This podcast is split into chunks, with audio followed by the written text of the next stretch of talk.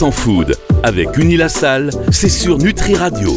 Bienvenue, bonjour à tous et bienvenue dans cette émission 100% food avec Unilassal. On est évidemment très euh, fiers de ces émissions et de ce partenariat avec Unilassal, la seule école d'ingénieurs en France qui propose donc justement une formation d'ingénieur en euh, alimentation santé. Et aujourd'hui, comme chaque semaine, vous le savez, se succèdent des enseignants, chercheurs, des spécialistes, des experts pour nous parler un petit peu de leurs travaux. Et aujourd'hui, on est avec euh, Stéphanie Regnault, qui est directrice du collège agroalimentaire et, bioprocédés chez Unilassal. Bonjour Stéphanie. Bonjour Fabrice. Stéphanie, comme je le disais en antenne, vous avez une voix très radio, déjà. Ça, c'est un bon point. Bah, merci beaucoup. Vous chantez un peu? Pas du tout. On est ravis de vous avoir et merci hein, pour prendre le temps de nous parler aujourd'hui, notamment euh, des Food Labs pour répondre à l'évolution des modes de consommation à domicile et en restauration collective et de santé. Parmi les actions euh, qui sont possibles et qui sont mises en place, celle du Food Lab. Rappelez-nous ce que c'est un Food Lab, s'il vous plaît. Alors, un Food Lab, c'est une plateforme technologique avec euh, la mise à disposition d'outils de transformation agroalimentaire. Donc, on aura des mini-lignes de production donc euh, de produits céréaliers, de fruits, de légumes, euh, de plats préparés, frais, apertisés.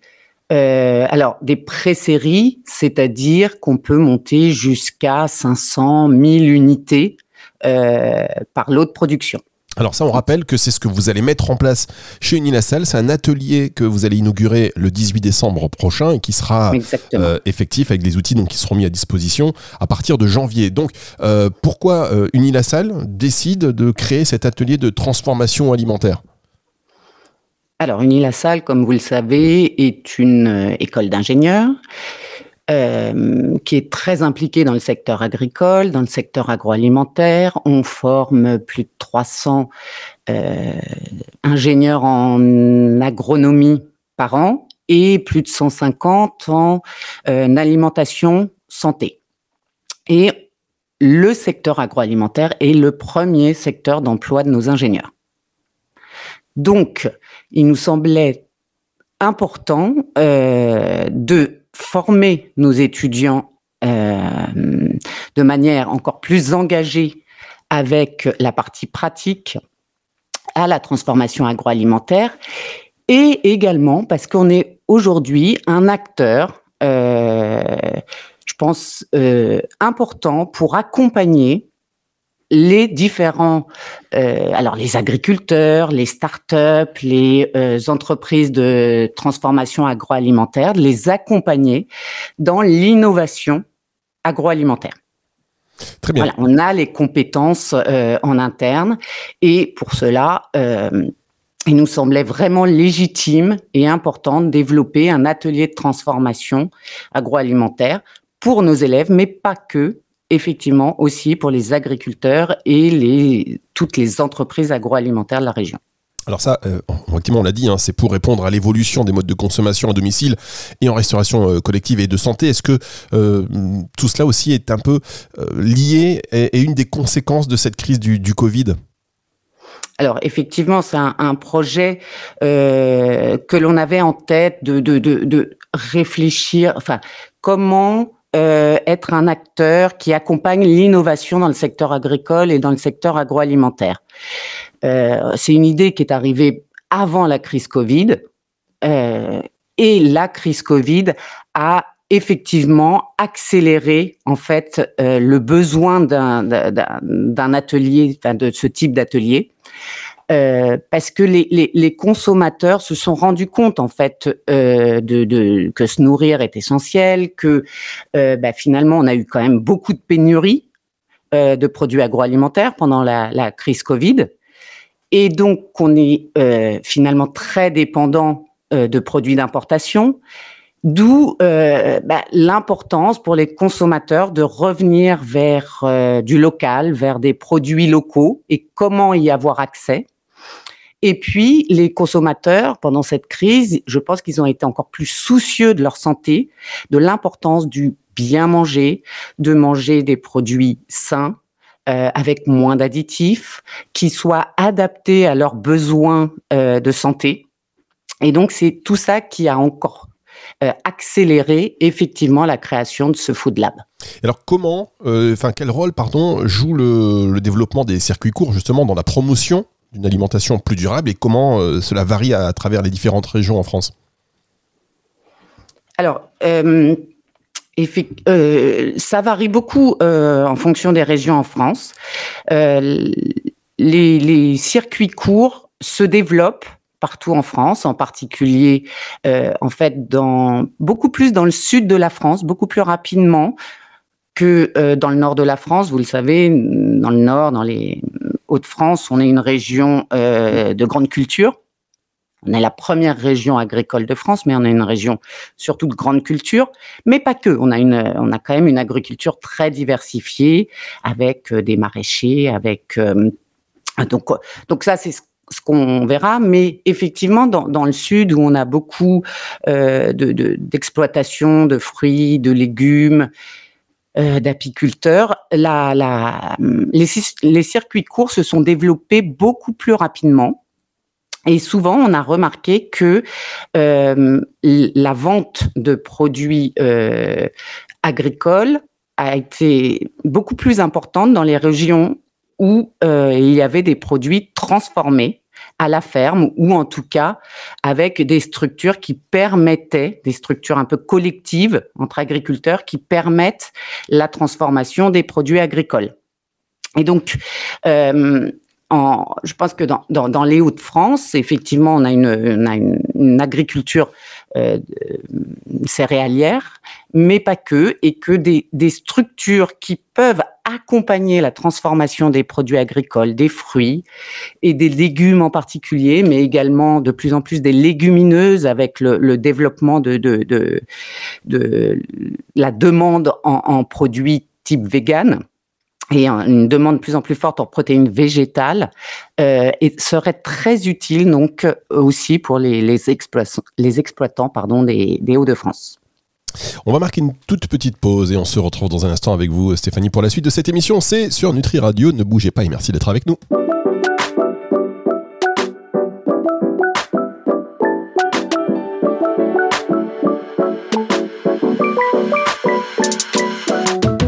100% food avec Unilassal, c'est sur Nutri Radio.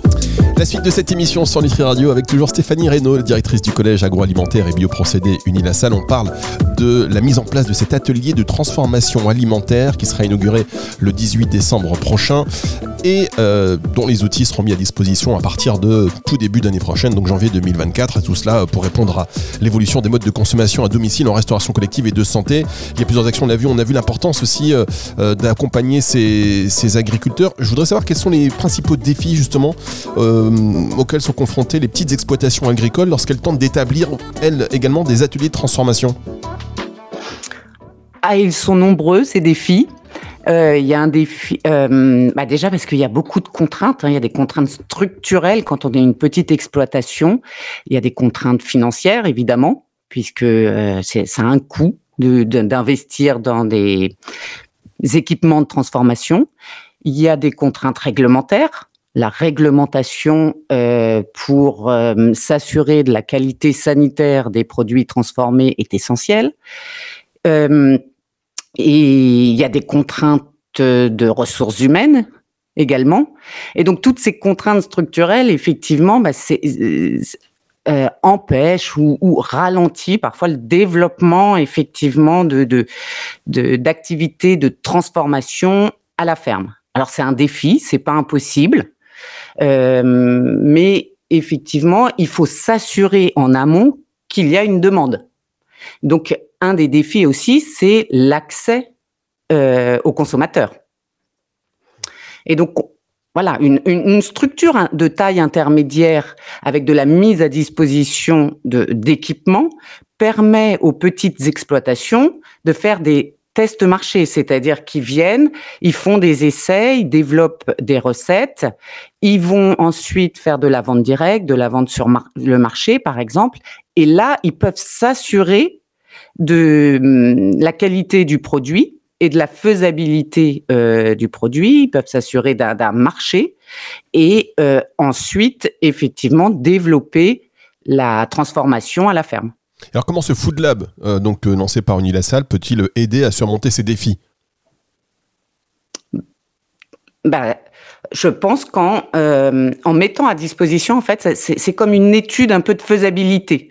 C'est-à-dire que les agriculteurs peuvent venir, les équipements sont à leur disposition, et ils font des essais. On peut même les accompagner dans le développement de nouvelles recettes, puisqu'on fait de l'innovation aussi agroalimentaire. On peut leur proposer euh, de développer avec eux les recettes, de les euh, transformer, c'est-à-dire mettre en place un procédé de conservation, de leur donner euh, plusieurs unités, et ensuite eux vont le vendre. Si et ensuite ils ont un retour des consommateurs. Donc, s'ils voient, euh, nous, ça, ça, leur permet en fait de s'assurer de la faisabilité du produit transformé, de, du fait que ça soit euh, accepté par les consommateurs. Et donc, ensuite, on relève ce défi puisqu'on les a aidés. Et donc là, maintenant, ils prennent moins de risques, effectivement, à faire de la transformation et à investir dans de nouveaux équipements pour faire de la transformation à la ferme. Je pense que c'est vraiment cet accompagnement que l'on que l'on souhaite faire avec les agriculteurs. Et euh. donc au développement ensuite, in fine, euh, de, de, de, de, circuits courts, de filières locales, de, de, voilà, on va permettre d'accélérer, on espère, ces circuits courts.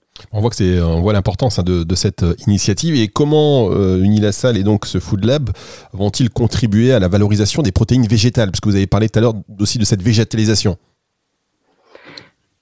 Alors, il y a plusieurs moyens. Alors, effectivement, on se rend compte que euh, dans la région des Hauts-de-France, il y a une diversification des cultures avec une production de, légumineuses. Et on a de plus en plus, on a aussi des, industries agroalimentaires euh, euh reconnues internationalement. Euh, qui s'intéresse énormément effectivement à, la valorisation des, protéines végétales contenues dans les dans les pardon dans les légumineuses. Et donc nous, à notre échelle, ce qu'on voudrait, c'est de travailler au développement de, de, produits végétaux, d'analogues de viande, si vous voulez, avec les petites euh, entreprises, les startups qui souhaitent faire de l'innovation à partir de cultures euh, de légumineuses de la région.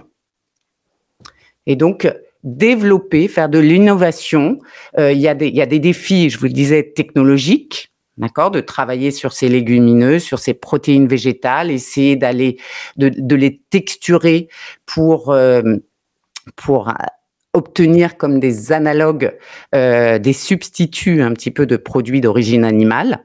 Et donc ça, ça demande un accompagnement dans l'innovation et évidemment les équipements qui permettent le développement de, de produits transformés. On marque une dernière pause si vous voulez bien et on se retrouve dans un instant pour la suite de cette émission sur Nutri Radio.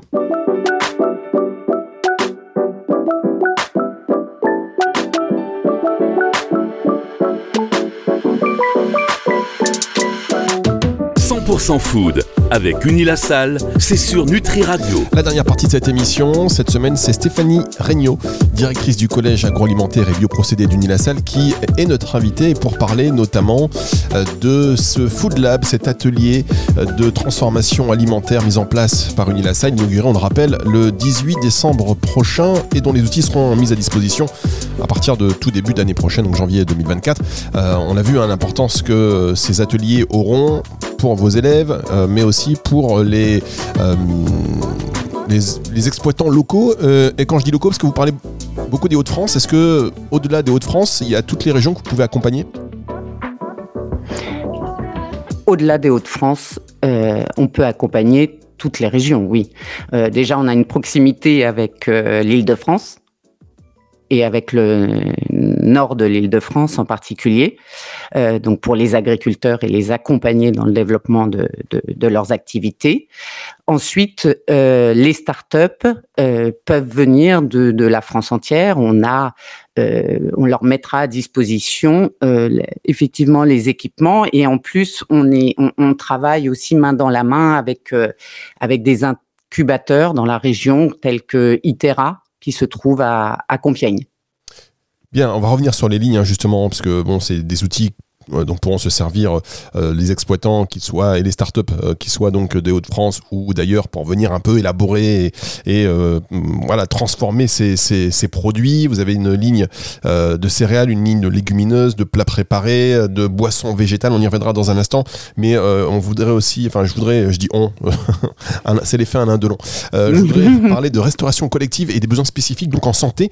les spécificités de l'alimentation en restauration collective, on est-ce que vous pouvez peut-être nous les, nous les donner, euh, notamment pour les personnes qui souffrent de maladies euh, telles que le diabète ou le cancer Oui.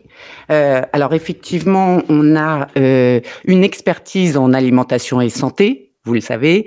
On, travaille beaucoup sur l'impact de l'alimentation sur l'évolution, enfin le, développement de, maladies chroniques, mais également on travaille aussi euh, sur l'effet de l'alimentation et l'acceptation de l'alimentation au cours donc euh, de, de, de traitements euh, pendant euh, avec des malades de, du cancer par exemple ou des diabétiques. Et on, on, on sait que la restauration collective en plus effectivement des, contraintes sanitaires qui sont euh, évidemment euh, très importantes, elle, elle, cherche, euh, pour la restauration de santé en particulier, elle cherche à répondre à des besoins nutritionnels et des besoins de santé spécifiques.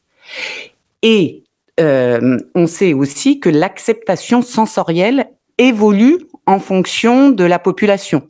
Une population euh, malade sous traitement n'aura pas euh, la même acceptabilité du produit qu'une personne euh, âgée, par exemple. D'accord? Et donc là-dessus, là-dessus, Unilassal peut répondre par le développement de, de produits préparés, de plats préparés, apertisés, donc sans risque sanitaire pour le consommateur, et en même temps qui répond aux besoins nutritionnels spécifiques des populations cibles et en même temps qui répond à euh, l'acceptabilité sensorielle par euh, cette même population. D'accord, vous, avez travaillé aussi sur les saveurs sur les... On va travailler sur euh, les saveurs. Il y a certaines saveurs qui vont être plus ou moins acceptées selon le traitement de, pris par la personne malade. On va travailler sur la texture, par exemple du produit. Donc euh, voilà, on va pouvoir faire de l'analyse sensorielle et de l'optimisation, si vous voulez, de, recettes d'un point de vue sensoriel pour qu'elles soient acceptées par les personnes malades. Et donc ça, c'est une de nos spécificités. Et le Food Lab, avec sa, ses différentes lignes de fabrication, en fait, va permettre de développer des recettes qui pourront être essayées par euh, la restauration collective, la restauration de santé, et, voir si euh, les produits sont effectivement acceptés, euh, tolérés, voire appréciés par, par les personnes malades. Alors ça, ça veut dire que, j'imagine, les hôpitaux, les EHPAD sont particulièrement attentifs à cet atelier. Vous avez quel retour de leur part? Euh, alors, ils sont effectivement euh, très intéressés. Ils souhaitent euh, travailler avec nous.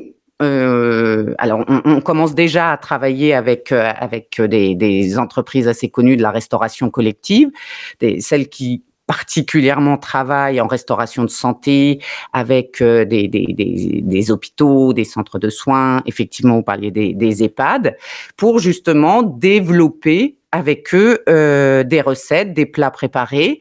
Ils nous demandent aussi de travailler avec eux sur ce qu'on appelle le portage à domicile, c'est-à-dire développer des plats euh, préparés et ensuite les apporter euh, chez les personnes malades, par exemple en post-opération, qui sont à domicile. D'accord, très bien. Mais c'est une initiative qu'on salue évidemment. C'est important. On sait que la restauration, l'alimentation en, en, en, restauration collective, c'est pas du tout évident dans les hôpitaux, dans les EHPAD. Il y a un gros travail en général dessus, mais là, euh, est-ce que vous pouvez justement revenir sur ces, euh, sur ces lignes de production que vous allez mettre en place? Oui, donc on aura euh, plusieurs lignes de production, une ligne de préparation de fruits et de légumes avec mise en sachet ou mise sous vide. Pour la restauration collective, la demande peut être très forte. on va avoir aussi donc une, une ligne de préparation de plats préparés et qui pourront être soit au rayon frais, donc qui vont subir une pasteurisation, soit au rayon sec et donc qui peuvent subir une, euh, une stérilisation, une apertisation. On aura une ligne aussi de jus de fruits euh, sur laquelle on pourra également euh, faire de l'embouteillage de boissons végétales. On parlait des, boissons à base de légumineuses ou à base de céréales. On va faire les premiers essais avec des agriculteurs sur des boissons à base d'avoine, par exemple. Et puis, on aura également une ligne de fabrication de biscuits. Pareil, où on essaiera de valoriser les céréales et les euh, légumineuses de, la région. Vous allez mettre, euh, vous travaillez en partenariat avec, euh, j'imagine, les institutions locales tous les acteurs Alors, euh, euh Les institutions nationales et locales. Donc, c'est un projet que l'on monte avec le centre technique, le CTCPA, qui est le, un centre technique euh, agroalimentaire rattaché au ministère de l'Agriculture, qui a justement pour objectif d'accompagner euh, les entreprises agroalimentaires dans, dans la, sur la partie technique. Donc, effectivement, et, et eux, c'est des, c'est des centres techniques euh, nationaux. Enfin, c'est un centre technique national. Vous venez de, de l'Europe aussi, peut-être? On a euh, et donc ensemble, on a effectivement eu une aide de l'Europe. Donc c'est des fonds européens euh, de développement régional. Donc c'est vraiment pour le développement économique de la région, euh, mais c'est ce sont des euh, c'est subventionné par euh, par l'Europe. Voilà. Et euh, il était très important pour la région et pour obtenir ces subventions qu'on se mette d'accord avec les autres centres techniques de la région Hauts-de-France pour proposer une offre la plus complémentaire possible et la plus riche possible pour tous les acteurs euh, économiques de la région et voire même euh, des, des, des, de toute la France. Donc là, ça veut dire qu'aujourd'hui, à quelques, quelques jours maintenant de l'inauguration de cet atelier, euh, qu'est-ce que, quel message vous souhaiteriez passer? Qui vous voudriez mobiliser? Qui vous voudriez amener euh, sur ces ateliers? On aimerait euh, amener attirer le plus euh, de, de, d'entreprises possibles, de start-up, euh, de, de, de, qui, qui souhaitent faire de l'innovation en agroalimentaire. On, on, on souhaite euh, également attirer les agriculteurs qui, euh, pour essayer de, de, de, limiter leur angoisse à la et essayer de les par rapport à la, à la, transformation de leurs produits et essayer de d'initier cette, cette, cette activité euh, de diversification dans les des, agriculteurs. Euh, et on souhaite effectivement attirer euh, les jeunes. Euh, on est aussi et surtout une école d'ingénieurs. Donc, on souhaite former euh, des jeunes ingénieurs euh, en agroalimentaire et en alimentation santé, en, les, en mettant en pratique euh, dans cet atelier qu'est le Food Lab. En tout cas, c'est très intéressant parce que c'est des sujets effectivement qui euh, concernent euh, tout le monde. Donc, les élèves euh, ingénieurs qui veulent, en tout cas les futurs élèves ingénieurs et qui veulent vous rejoindre, et puis aussi, c'est vrai, accompagner les agriculteurs sur la transformation de, de, de leur production. Ça, c'est fondamental. Merci beaucoup. C'était très intéressant et on a hâte de venir dans cette. on n'est pas invité à l'inauguration. Si, si, justement, c'est ce que j'allais vous, vous dire. Merci beaucoup, Fabrice. Et évidemment, vous êtes attendu le 18 décembre pour l'inauguration. Bon, on va se prendre plein de bons, euh, de, de, bons euh, jus végétaux. Euh, C'est ça. Et on fera, on préparera des produits, bien sûr, locaux. Et que oui. l'on vous fera déguster. Euh, écoutez, j'ai hâte. Merci beaucoup Stéphanie Regnault, donc directrice du collège agroalimentaire et bioprocédés euh, chez Unilassal. Cette émission, vous la retrouvez en podcast hein, comme chaque dimanche à partir de 18h. Au revoir Stéphanie. Au revoir. C'est le retour de la musique tout de suite sur Nutri Radio.